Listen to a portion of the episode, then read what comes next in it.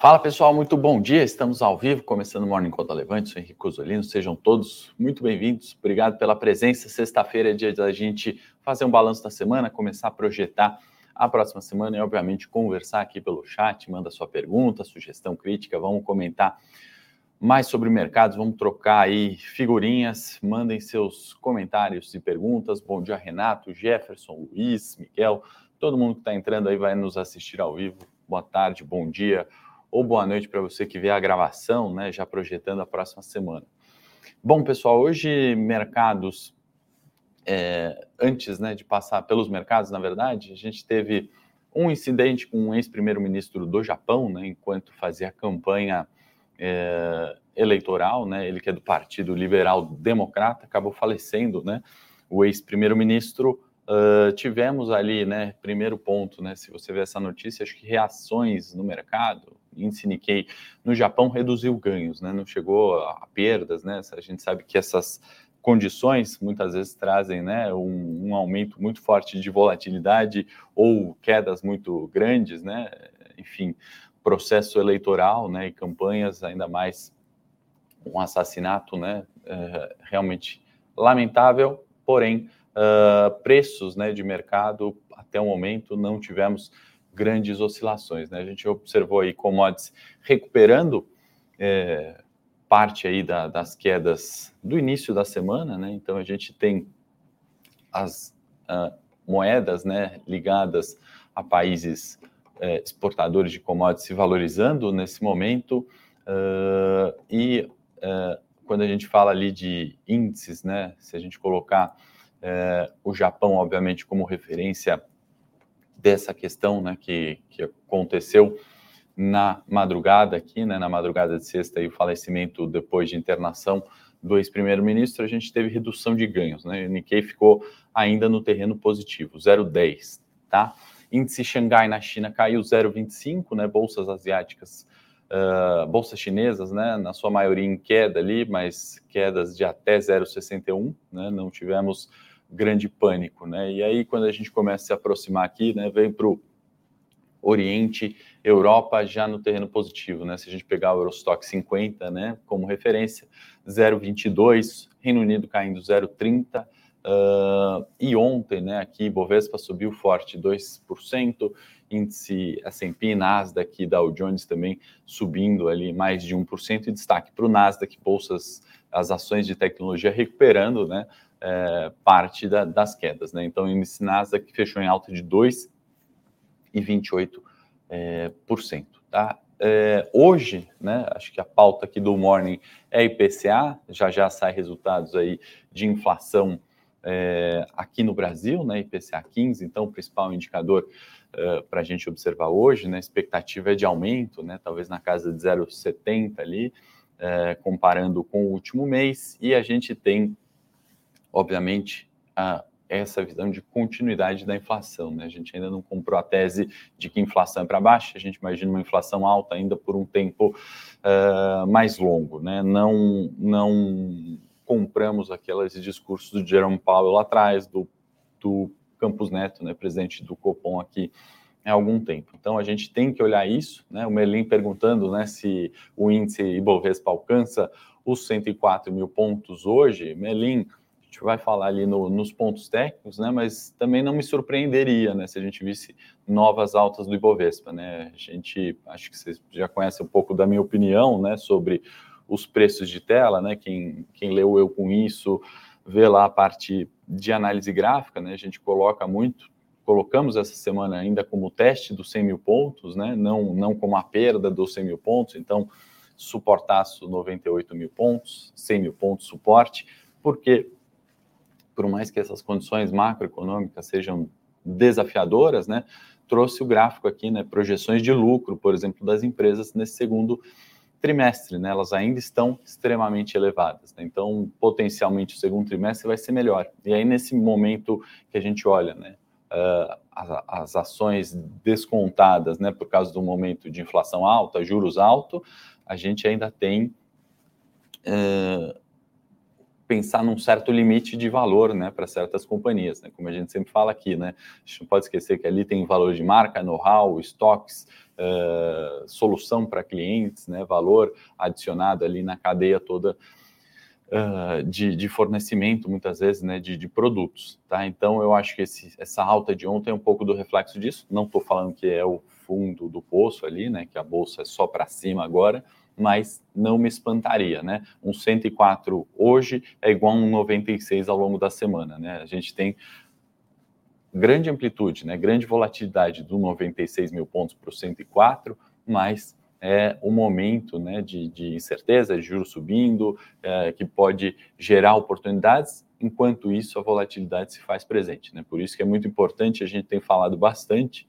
sobre estratégias, né? seja para o seu investimento de longo prazo, e aí especificamente da minha carteira de dividendos, né, a gente é, alocando em setores mais defensivos, olhando fluxos de caixa mais previsíveis e uma cabeça lá na frente. Né? Pouco importa é, o preço que a gente vai pagar nos ativos. Né? Nas de curto prazo, né, quando a gente fala de opções, muitas vezes a gente se beneficia, né? limita um risco e tem um potencial mais alto. Né? Nas ações curto prazo, pensar sempre em carteira, né? nunca em day trade ou só escolher um único ativo. Né? Acho que não é o momento ainda para esse tipo de estratégia. Né? Então, acho que saber hora de comprar, hora de vender, o que comprar, o que vender é importante e pedir para a produção colocar o, as nossas videoaulas gratuitas aí, três videoaulas, aquilo que a gente chama de programa TAP, que são os três de alta precisão. Né? É gratuito, recomendo que se inscrevam, é, porque as vagas são limitadas, né? A gente não consegue ampliar muito a visibilidade disso. Então, vai ao ar 12, 13, 14, eu acho, é online, é gratuito.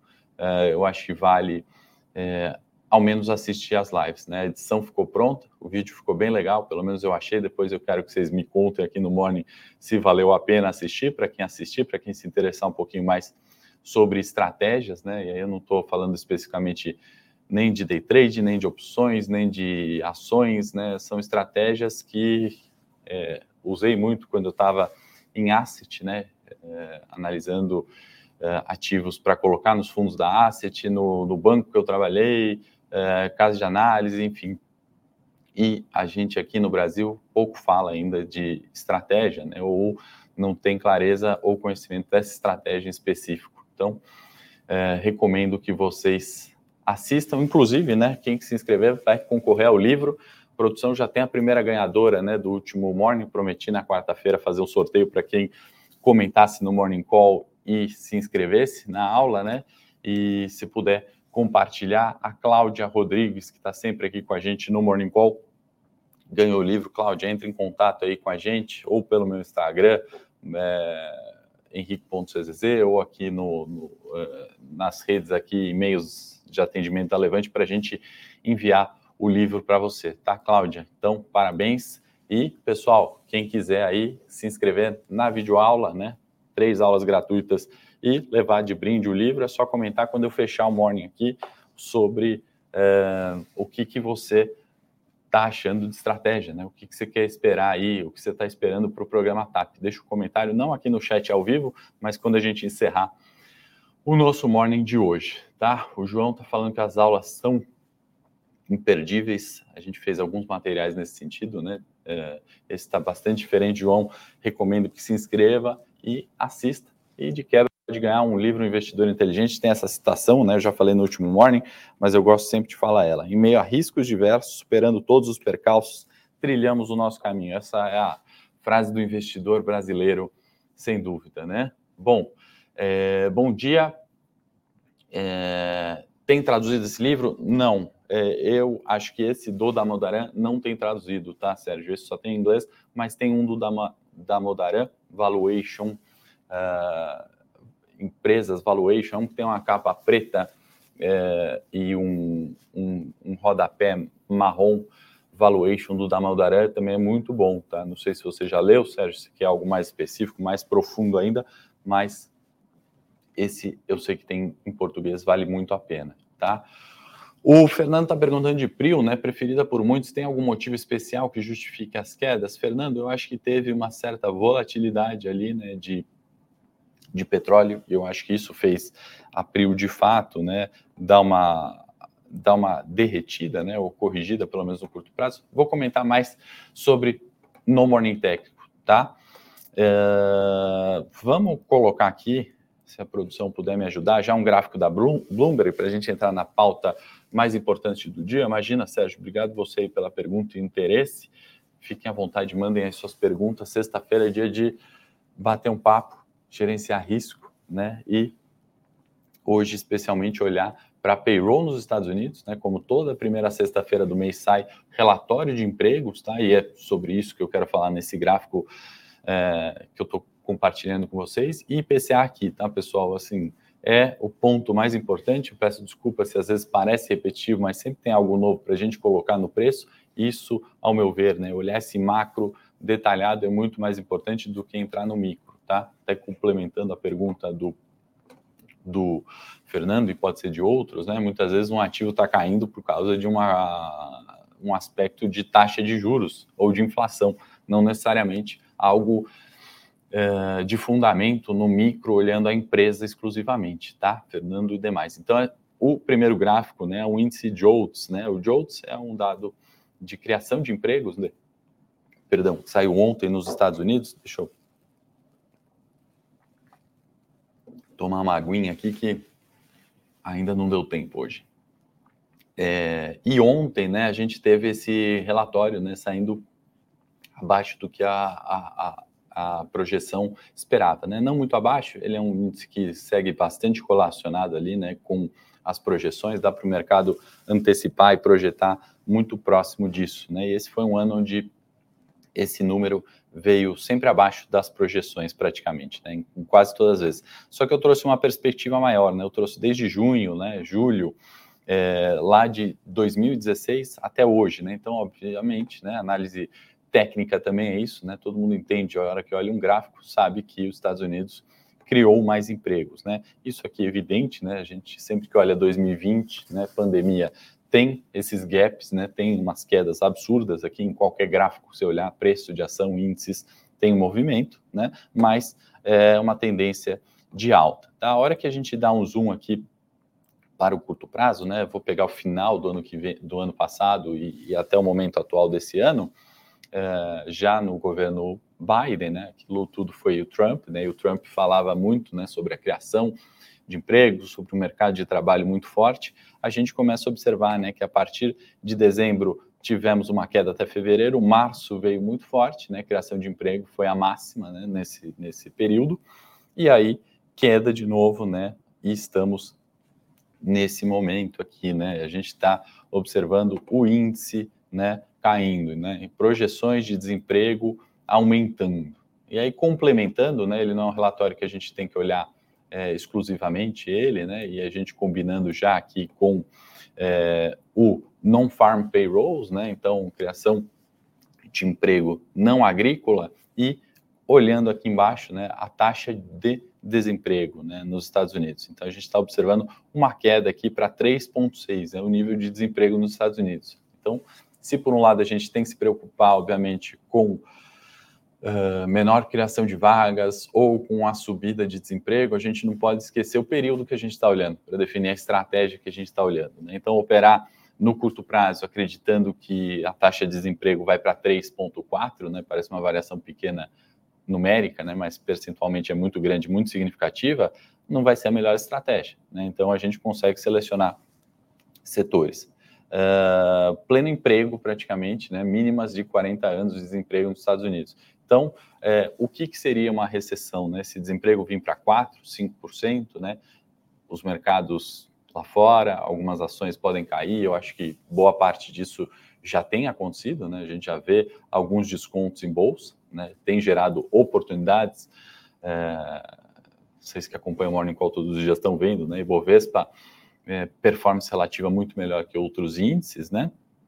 Uh, então, a recessão que é, né, é subir um desemprego para quatro, né, é, por mais que eu não compre né, a tese do Powell, que ele sobe taxa de juros, mas é, consegue manter um nível de emprego excelente, né, isso não existe, né, sobe juros, aumenta o desemprego, acho que as condições né, do ciclo econômico ainda são favoráveis. Né, e aí, trazer um pouco de calmaria, a hora que a gente olha a parte de cima né, do, do, do payroll, né? Porque no dia, na divulgação, né? Se o dado vem muito abaixo, muito acima, causa euforias e pânicos. Mas a hora que a gente olha aqui, né? A gente consegue traçar uma média aqui nessa visualmente nas colunas, né? Por isso que eu gosto de olhar gráfico também, né? Não só de preço de tela, para entender que isso aqui variou, né? Tivemos uma mínima aqui 250, uma máxima talvez nesse período que a gente está olhando, né? De março é, até agora, né, de fevereiro até agora, talvez uma máxima aqui na casa dos 700, mas variando ali entre 390 e 350 mil, né? Então, é, só para comentar, né, que o payroll vai trazer volatilidade, pode trazer volatilidade hoje, é, como traz historicamente, né, se trouxer números muito abaixo, muito acima, mas a hora que a gente olha, né, define a estratégia, define o horizonte, né, é o que importa para a gente, né? Não importa adivinhar se vem acima ou se vem abaixo, importa qual estratégia você está usando, né? Como eu falei no começo, sua carteira de dividendos, né? Na, na série que eu assino aqui na Levante de longo prazo, está bem posicionada para isso, né? Está bem posicionada desde janeiro. A gente fez essas realocações, né? O nosso curto prazo aqui no trade, né? Está bem posicionado para isso? Acredito que sim, né? A gente conseguiu uh, algum reflexo positivo na última semana e tudo indica que nessa semana também, né? As estratégias diversas, opções, é, long and short, venda descoberto, uh, todas as outras, né? O que, que você está posicionando, né? Quando a gente olha esse relatório de emprego, né? Quando a gente olha a inflação. Então, é, acho que foi um tempão aqui para falar de estratégia de payroll, porque eu acho fundamental, eu acho que é o reflexo dessa semana, né? Temos viés de olhar né, a semana como um todo, 100 mil pontos do Ibovespa, onde a gente está alocando, né? Acho que é o foco nosso aqui no Morning, acho que é do interesse de vocês. É, se não tem muita pergunta aí, eu entendo que espero que esteja, estavam prestando atenção e estavam interessados, não estão dormindo, né? Mas é, acho importante fazer essas colocações de estratégia de payroll. Tá? Já vou entrar no IPCA uh, ah, para a gente comentar um pouquinho mais detalhado. O Gabriel está falando né, que assinou o trade dos cinco dias e viu que a gente é sério no que divulga.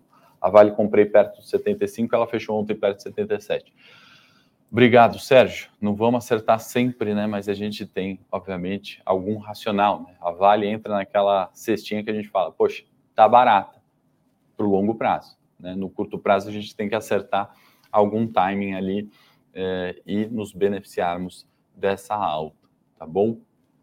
Luiz, deixa eu olhar a CEMIG os papéis no Morning Tech na sequência, tá? Senão a gente faz um Morning da Levante aqui que tem essa visão mais macro, né? E, e olhar gráficos, preços de uma forma um pouco diferente, tá bom? Então vou olhar PRIO e CEMIG, já me comprometo quando a gente encerrar aqui o, o Morning é, para uh, para olhar no Morning Técnico no meu canal. Tá? E, produção, compartilhe o link aí do, das aulas aqui, estão pedindo para compartilhar novamente as três videoaulas que vão para o ar falando estratégia e quem se inscrever lá, de novo, produção pedindo para avisar, ganha, vai concorrer ao investidor inteligente se comentar no final do Morning Call aqui e tiver inscrito no link, tá? As aulas são gratuitas, as vagas são limitadas. Se inscreve lá, vai para o ar no dia 12, 13, 14.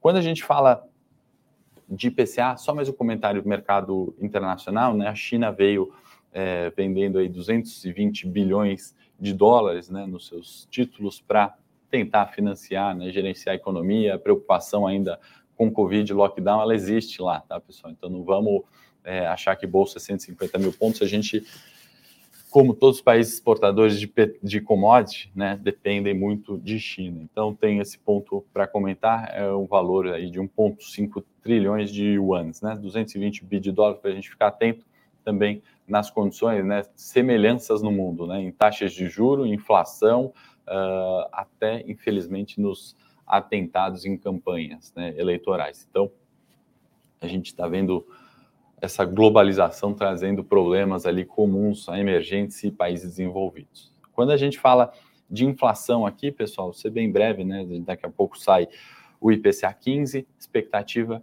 de aumento. Tá? Então, é, esse aumento de inflação que está tirando o poder de compra das pessoas, está né, tá dificultando para o setor de varejo na bolsa, né, para os nossos investimentos em ativos é, que dependem né, da economia doméstica, uh, vem uma nova alta. Tá? Isso não é reversão ainda de tendência, a meu ver, inflação não veio para baixo. E somado nisso tudo, né, vem a PEC Kamikaze, né, que inclusive eu acho esse nome péssimo, porque já traz, né, uma PEC ruim, né? Kamikaze não pode ser uma coisa boa e aí a gente não vai a fundo ali no, na, nas propostas, no, nos benefícios que eventualmente pode ter para a população, independente de pensamentos ali de esquerda ou direita, né? A gente teria que analisar friamente a votação ali foi adiada e aí aquela volatilidade, as incertezas do fiscal continuam, né? Então, assim, é, é, são dois pontos importantes para a gente olhar. De um lado, a gente tem inflação correndo poder de compra, e do outro, a gente tem uma campanha eleitoral que vai estar em andamento,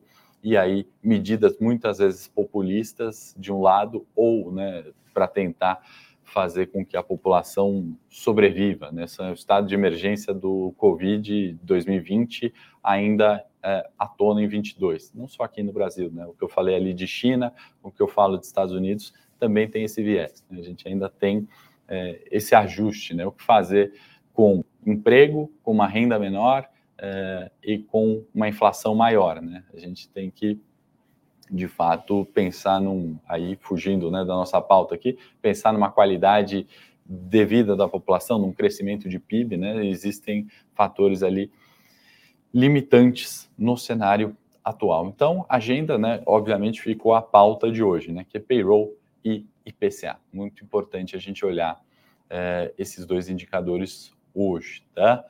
Cláudia Rodrigues, se estiver aí, não esquece, você foi a ganhadora do livro, tá? Do sorteio da quarta-feira. Hoje tem sorteio de novo quando a gente fechar o morning. Eu trago na segunda já o uh, ganhador. O pessoal não está perguntando muito, acho que está interessante. O é, Edilson falou, Henrique, parabéns pelo Almanac. É um trabalho ímpar a propósito sobre a dica do martelo em análise técnica. Parece que aconteceu com o Via na sexta, sinalizando a virada dessa semana. Por isso a gente faz esse levantamento do martelo, né? Um indicador muito importante, está lá no Almanac, é, que vai aqui nas nossas séries. Então, parabéns aí para a equipe. O Ricardo que está ali, ó, parabéns para o Ricardo, está aqui, Cauê aqui, o pessoal ainda é, tá chegando, mas a gente se estende aqui na madrugada fazendo esse tipo de conteúdo. Que bom que vocês gostaram. É, petróleo continua subindo com a guerra? Lúcio, eu acho que sim, né? Até trouxe na quarta um gráfico de petróleo, né, para falar, olha, preocupação que caiu 10%, em março caiu 12, né? Outros dias em março caiu próximo a 10, abril também, e as altas, né? Então, oscilação normal, eu acho que é uma tendência ainda. Né? Aconteceu nessa semana dois relatórios de bancos grandes, né, trazendo petróleo a 65, petróleo a 380. Depende das premissas, né? Eu acho que boa parte das premissas ali, pelo que eu li desses relatórios de banco grande que acabam influenciando o mercado, estão vencidas ou estão pouco prováveis. Né? Então, é, a probabilidade de um 65 ela é muito pequena e a probabilidade de um 380 ela é muito pequena. Então, eu acho que sim, continua uma tendência de alta, porque não adianta falar que agora é recessão e a commodity vem para baixo, né? Se há um mês atrás a gente estava falando do problema logístico e da importância de energia de um modo geral. Né? Então, energia é para cima, né? Petróleo entra nesse setor, energia, energia elétrica. Né? A gente precisa é, de gasolina, de aquecimento, de luz, né? Então, é, eu acho que se o petróleo vir para baixo, né? A gente aí é definição de fato para mim de recessão, definição prática, né? Porque aí nada sobe nem aquilo que a gente está, né? A gente vai começar a desligar a luz aqui no estúdio, o pessoal aí vai tirar o carregador aqui da tomada, quem está vendo, o celular vai pôr no modo econômico e, e, as empresas, obviamente, vão consumir menos energia também, né?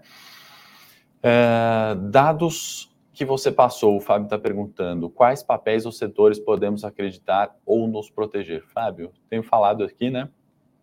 Com muita frequência, de energia, né? setor de utilities, elétrica, né? aquilo que a gente precisa de, de um modo geral, né? saneamento, empresas com fluxo de caixa previsíveis, né? se a gente está pensando nesse cenário em posições.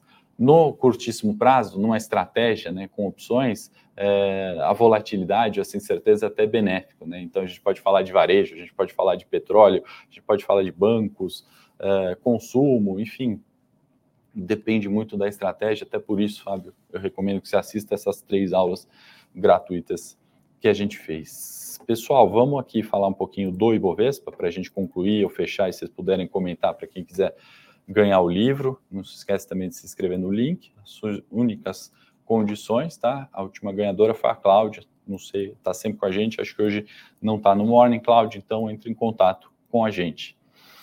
É, deixa eu compartilhar aqui o gráfico do Ibovespa. Né? Abri o Morning falando né, da nossa projeção de semana, que tudo isso aqui é o teste dos 100 mil pontos. Né? Então, segunda semana consecutiva né, que a gente está é, nesse horizonte de preço. Né? Os últimos cinco candles aqui entre 96, que é a mínima, e o 102, né, 101 e 300, que é a máxima. E aí, se a gente voltar um pouquinho, também não é diferente. Né? A gente tem 98 e 100 sendo testados. Eu posso colocar a terceira semana, né, apesar de uma segunda-feira mais negativa, né? a gente está três semanas nos 100 mil pontos. Né? Para mim, isso aqui ainda é teste dos 100 mil pontos. Fechamento hoje, sexta-feira, acima de 100 mil pontos, excelente. Né? Para buscar o repique de preços, e aí quem perguntou do 104, é o 105 aqui, né? aliás, primeiro 102 aqui, né? e depois a gente tem um ponto relevante que é o 107. Né? A gente já comentou aqui alguns morning calls